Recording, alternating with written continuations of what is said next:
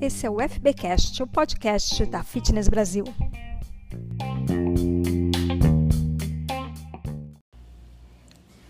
Olá, eu sou Yara Show, editora de conteúdo do FB News, o portal de notícias da Fitness Brasil. Estou no comando do FBcast para mais uma entrevista do FB Fora de Série, um bate-papo com notáveis da educação física. E hoje recebo o Dr. Vitor Matsudo, especialista em ortopedia e traumatologia, especialista em medicina esportiva, diretor científico do Centro de Estudos do Laboratório de Aptidão Física de São Caetano do Sul e coordenador geral do programa Agita São Paulo, da Secretaria do Estado de São Paulo. Isso é só para resumir. Seja muito bem-vindo, Dr. Vitor. Obrigado, Yara. Obrigado aos amigos. Um prazer poder estar aqui para conversar um pouquinho com vocês. Eu gostaria que o senhor começasse contando um pouquinho da sua trajetória, da sua formação, as suas principais conquistas. Inclusive, tem muitas conquistas internacionais, né? Bom, é, eu sou formado pela Santa Casa de São Paulo e no meu internato eu consegui fazer é, uma parte nos Estados Unidos, na Universidade de Illinois, na área de medicina esportiva.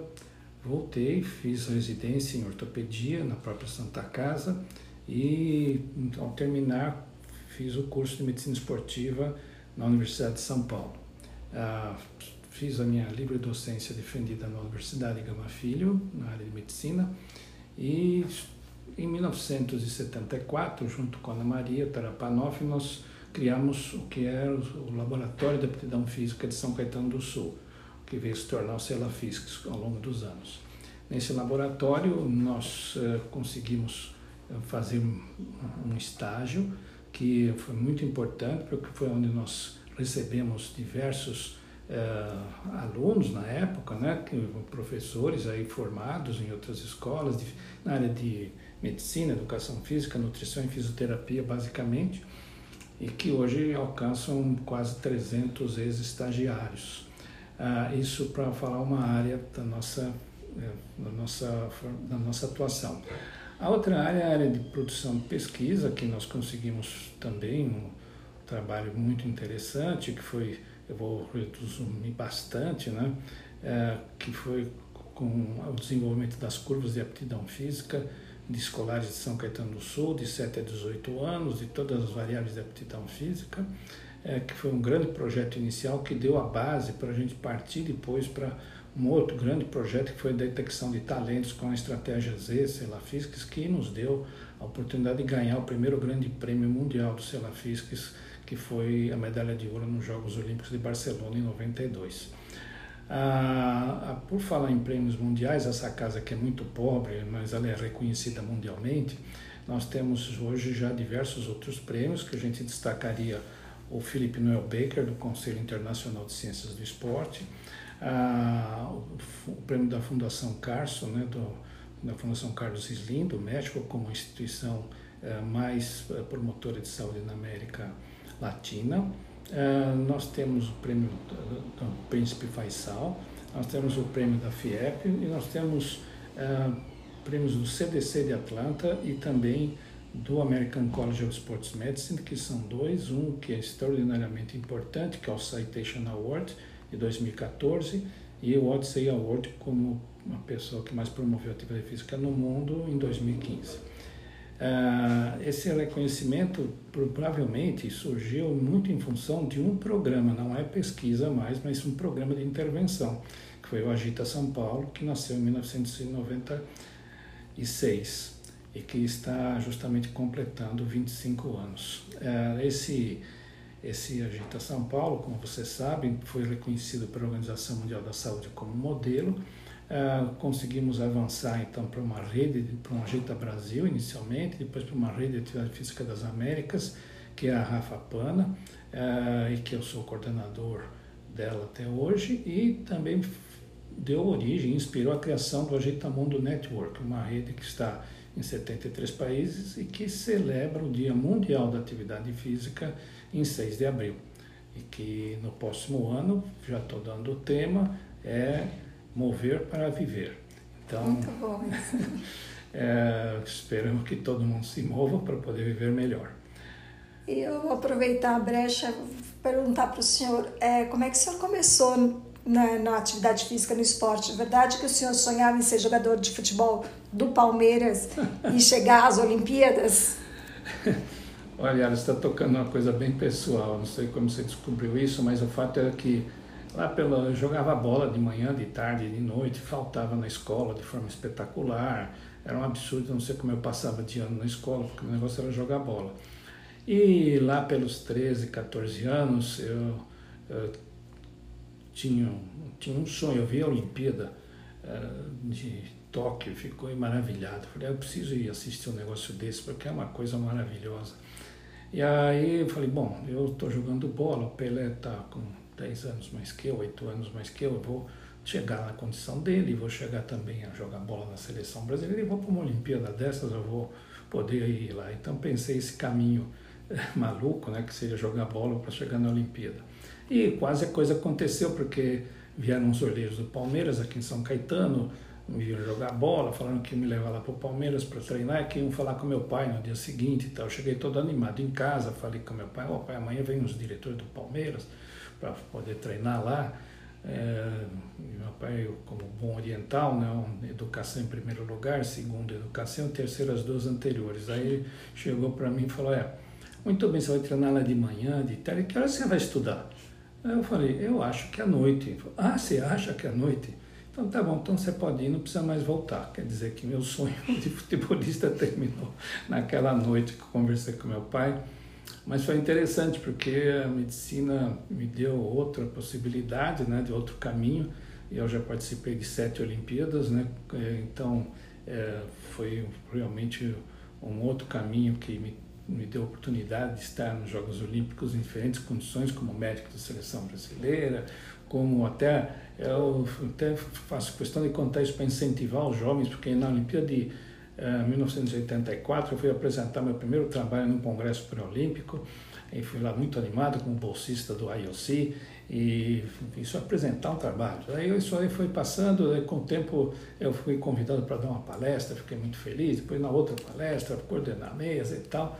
E agora na Olimpíada do Rio de Janeiro eu fui convidado para dar a palestra de abertura dos Jogos Olímpicos, o que é, me honrou bastante e acho que estou contando essa história para incentivar vocês, porque eu sou, não tenho nada melhor, nada pior que um, um rapaz como vocês que devem ter sonhos e lutar pelos seus sonhos, entendeu? Para poder chegar lá. Aliás, eu nunca tinha um sonho de apresentar trabalho, essa abertura dos Jogos Olímpicos, mas foram coisas que foram acontecendo como consequência de uma coisa importante, que vocês têm que ter compromisso, e compromisso é dedicar dedicar, dedicar, dedicar, porque o talento mais a dedicação, para mim, é a fórmula do sucesso profissional. Chegou às Olimpíadas e com sucesso, né? É, chegamos até a ganhar né, medalha de ouro nos Jogos Olímpicos de Barcelona. Foi a única vez que teve competição entre países é, na área de medicina esportiva.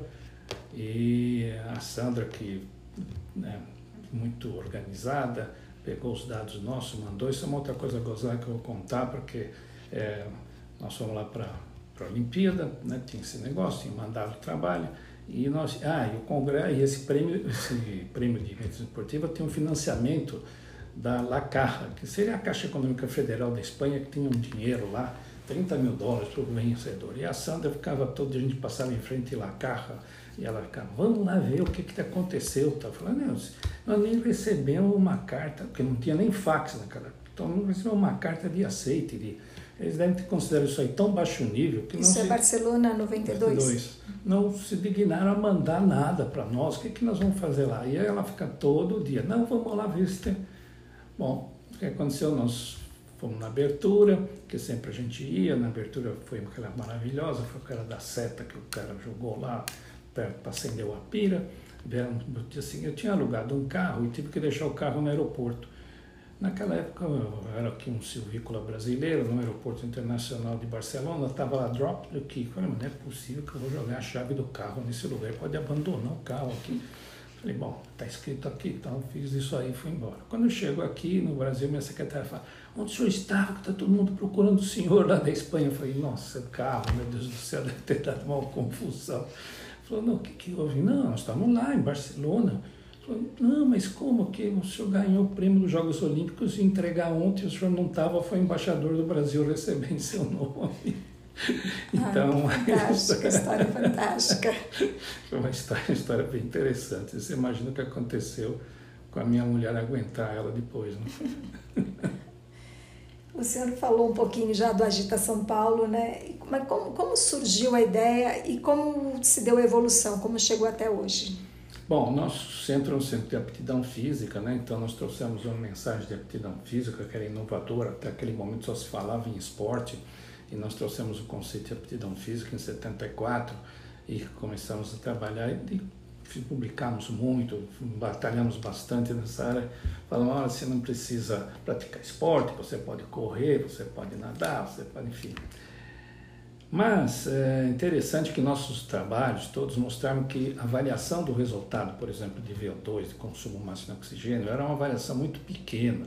É, as pessoas que treinavam, ou a força, toda uma variação muito pequena, porque grande parte dos valores de aptidão física, das variáveis, é determinada geneticamente.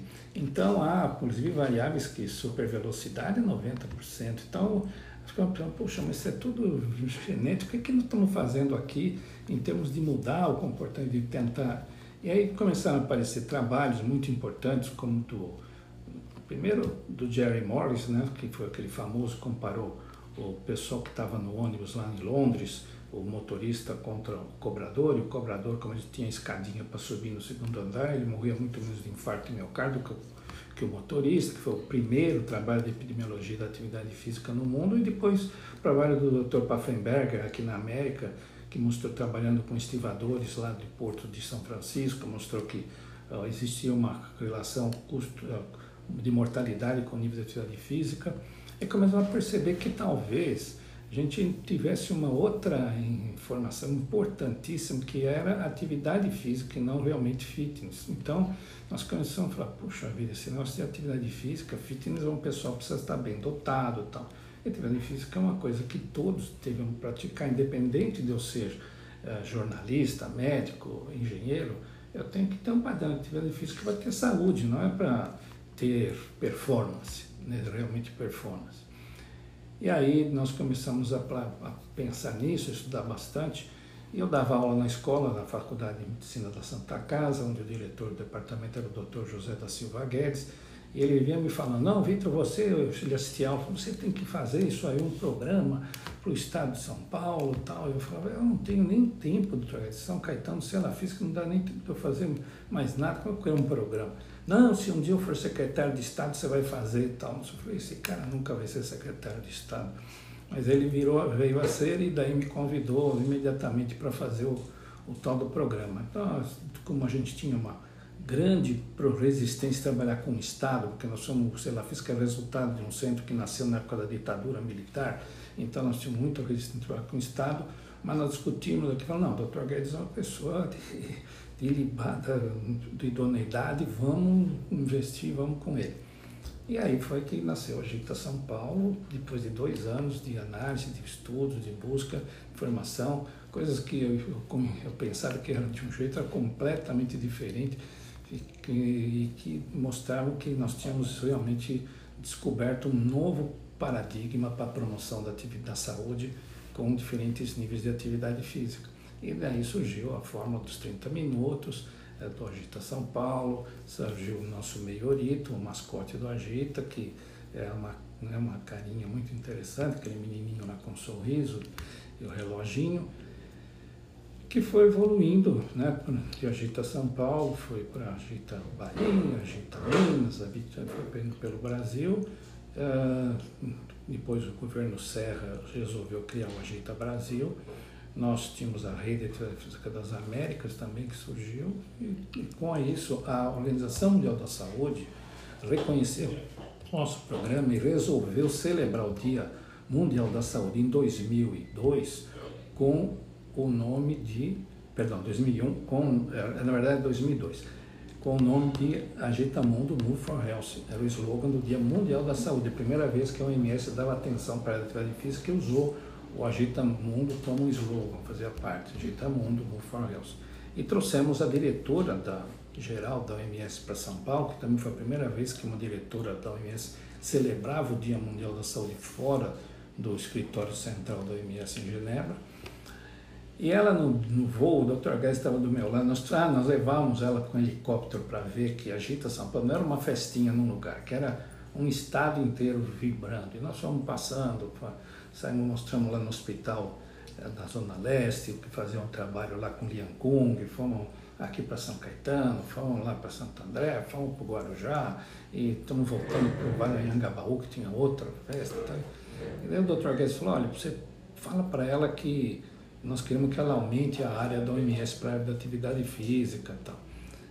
E eu falei isso para a doutora Agro e ela me respondeu, olha Vitor, o que eu estou vendo aqui, vocês têm muita energia, vocês vão ficar massacrados na burocracia da OMS. Cria uma ONG que a gente apoia vocês e vocês ficam independentes e vocês vão fazer. E aí ela deu a dica e nós em 2000, no simpósio já de 2002, criamos o Agitamundo Network. Então foi essa a história do como saímos de Agita São Paulo para Agitamundo.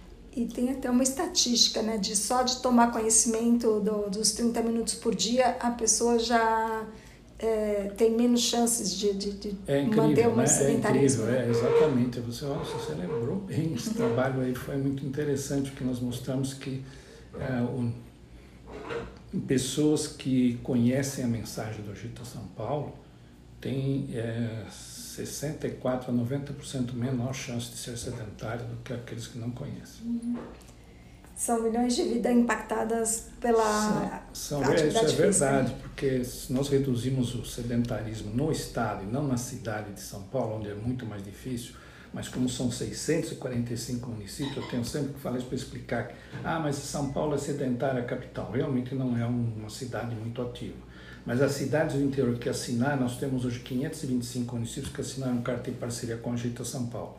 E isso explica por que, que o nível de pessoas que são insuficientemente ativas e sedentárias no estado de São Paulo foi reduzido em 70% em termos percentuais. E isso significou o quê? Como você está falando, muitas vidas, né? Muita, e antes de vidas, é o quê? Pessoal que foi usar menos consultas médicas, menos medicamento, menos exames, menos internação hospitalar e mesmo cirurgia. Tudo isso, o Banco Mundial veio a São Paulo medir esse impacto e deu a conclusão que o Ajeita significa uma economia de 310 milhões de dólares por ano no estado de São Paulo, no setor saúde é um bem para a sociedade como um todo, né? É, realmente, se você pensar que nós estamos com 25 anos, então multiplicar esse valor por 25, dá para ver a incomensurável contribuição dos nossos programas em termos econômicos até. E a gente quer, porque infelizmente o político não, até justamente, ele pensa primeiro no custo, né? Então, para esse pessoal que trabalha com custo, a gente quer mostrar que um programa consegue não só se pagar, como dar lucro, ele vai dar vantagem para você investir num programa como esse. Mas, infelizmente, até nesse ano, a Secretaria da Saúde do município de São Paulo acabou de recusar um projeto nosso dizendo que é, não tem recurso para um projeto. Quer dizer, eles não sabem entender que o recurso que é investido, na verdade, eles vão ganhar mais do que dobro. Uhum. É uma coisa triste ainda que nós temos que devagarinho ter paciência para conseguir convencer esses, essas autoridades de saúde. O senhor fala muito sobre o sedentarismo, né? o sedentarismo é o inimigo número um da saúde pública e com a pandemia o cenário parece ter piorado, né? Quais são as principais responsabilidades, quais são as principais atitudes dos profissionais de educação física, dos gestores em saúde, o que, o que eles devem olhar daqui para diante para combater o sedentarismo? Bom, nesse sentido, nós, Celafisques, conseguimos eh, coordenar, logo começou com o, a pandemia tal, os dados eram aflitantes, como você está contando aí. E nós resolvemos convidar diferentes grandes cabeças nacionais para criar um manifesto de, internacional de promoção da atividade física no pós-Covid, uma urgente chamada para ação. Nós levamos três, quatro meses na preparação desse manifesto, depois nos enriquecemos esse manifesto com um fórum eh, mundial que nós trouxemos para um simpósio, um fórum da América Latina que nós trouxemos líderes da América Latina, um fórum brasileiro. E com tudo isso saiu, foi lançado em 28 de outubro de 2020 o Manifesto Internacional. Esse manifesto, Yara, você não sabe o impacto que teve. Hoje são mais de 600 instituições signatárias do manifesto, sendo mais de 200 internacionais e nós temos assim, acho que talvez seja o manifesto da área que tem a maior repercussão em toda a história, porque não existe outro manifesto da área com semelhante impacto. Ah, o manifesto tem 12 pontos de ações, então é desde reforçar a atividade física na escola, que é importante, entendeu? usar os espaços públicos, lutar por políticas públicas que promovam atividade física, usar a, mensagem correta ah, praticar atividade física na intensidade correta, porque não pode ser atividade física intensa no momento que você está com Covid. Então, você tem que maneirar nisso aí. E nesse sentido, as indicações novas mostram que todo movimento conta, que é o 12 item do manifesto. E para você ver como nós estamos precursores mundiais de muita coisa, um mês depois a OMS lança os guias de atividade física é, com o slogan Todo Movimento Conta, que é o 12 item do nosso manifesto. Porque a doutora Fiona Bull, ela teve na participação da elaboração do nosso manifesto, e ela como diretora da OMS para a atividade física, deve ter gostado do 12 item e colocou como slogan da Organização Mundial de Saúde, todo movimento conta. Eu acho que essa mensagem, todo movimento conta, gostaria só de esclarecer e incentivar as pessoas a pensarem que nós temos 1.440 minutos por dia. Não é possível que você não tenha 30 minutos para você. Mas se você não tiver 30 minutos de uma vez, não se esqueça que as novas evidências, não para você competir na São Silvestre, não para participar de um ampliado que nem a Yara faz, mas para vocês terem saúde, Basta você se mexer em qualquer momento do dia. E não precisa nem correr, precisa só se movimentar. Entendeu? Então, se você puder manter como nós aprendemos com as nossas avós, porque na época delas não tinha academia, mas elas não tinham infarto de miocárdio, entendeu? Porque elas se mexiam o dia inteiro. Elas iam pegar água no poço, elas iam pegar lenha lá para queimar, elas iam arrumar a casa, elas iam. Então, elas se mexiam o dia inteiro. Então, então isso... vale passear com o cachorro, ir até a padaria a pé, buscar o filho na escola a pé, fazer o máximo possível. Tudo isso que a gente acreditava, e infelizmente tem colegas que não acreditam até hoje, porque não sabem que já há 10 anos apareceram instrumentos poderosos de medida da atividade física chamados acelerômetros. E esses acelerômetros, pela primeira vez, conseguem medir não só a atividade física vigorosa e moderada, que são as duas que a gente sempre estudou, mas a atividade física leve e a surpresa foram os dados da atividade física leve, porque quando se comparou num estudo muito importante de Eklund, que mediu mais de 300 mil pessoas com acelerômetro, uma amostra fantástica usando acelerômetro, porque o acelerômetro custa caro. Então, ele mostrou que a curva de mortalidade por todas as causas, para atividade física total e atividade física vigorosa e moderada, comparada com a atividade física leve, não tinha diferença nenhuma.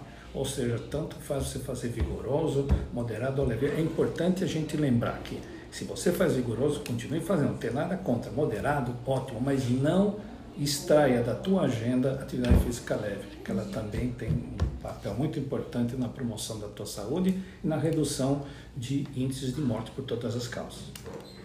Como que a gente pode distinguir preguiça de falta de oportunidade porque às vezes a pessoa fala, ah, ela é preguiçosa, mas se de repente forem é, apresentada para ela uma atividade física ou mostrar que a atividade física pode ser também a caminhada até a padaria, isso poderia mudar? Olha, você sabe que eu acredito, você está tocando no ponto que é o ponto nevrálgico do Agita. Nós conseguimos, é, nesses anos, né, tentar, como você está concluindo aí legal, é, mostrar que, que, se você quiser fazer esporte, se quiser fazer academia, nada contra. Mas como 85% da população não vai para academia nem pratica esporte, nós temos que ter uma mensagem para esse mundo de gente. Então, antes a gente não tinha as evidências científicas, agora nós temos. Então, isso que você está falando, olha, você não quer para academia? Uma pena, você devia ir, mas não tem, não tem gosto, não vá. Mas não seja inativo, por quê? Porque você vai ter uma quantidade de riscos enormes, né? além do que é muito importante, você vai ter uma diminuição da coisa mais importante na vida, que é o humor, entendeu? Se você não tiver bom humor, por que, que você vive? Né? Então, nós temos que lembrar pontos positivos para essa pessoa. entendeu? E não simplesmente começar a falar que, olha, melhora o VO2, melhora a massa magra. Isso não interessa, o povo não entende o que é isso, o povo entende o que é prazer. Então, os 30 minutos do Agita, a gente sempre fala, 30 minutos com prazer, entendeu? Porque a mágica de nós podermos movimentar, não por um dia, não por dois meses, mas por toda a vida, como hábito de vida, é criar o quê? Momentos de prazer. Então, na hora de você falar, ah, eu, eu, eu, infelizmente pessoas colocam o cardápio de atividade física como correr, pedalar, tal. Não, não, não, não é nada disso. Você tem que escutar o teu cliente, escutar o povo, falar, o que, que você gosta de fazer, certo? Vamos buscar uma, alguma coisa que você vai gostar, entendeu? Porque parece que você, ah, mas você ele gosta de jogar xadrez, ótimo. Então ainda é uma coisa ainda muito baixa, mas pelo menos ele não vai ficar parado, porque já tem trabalhos mostrando que o xadrez também ajuda alguma coisa.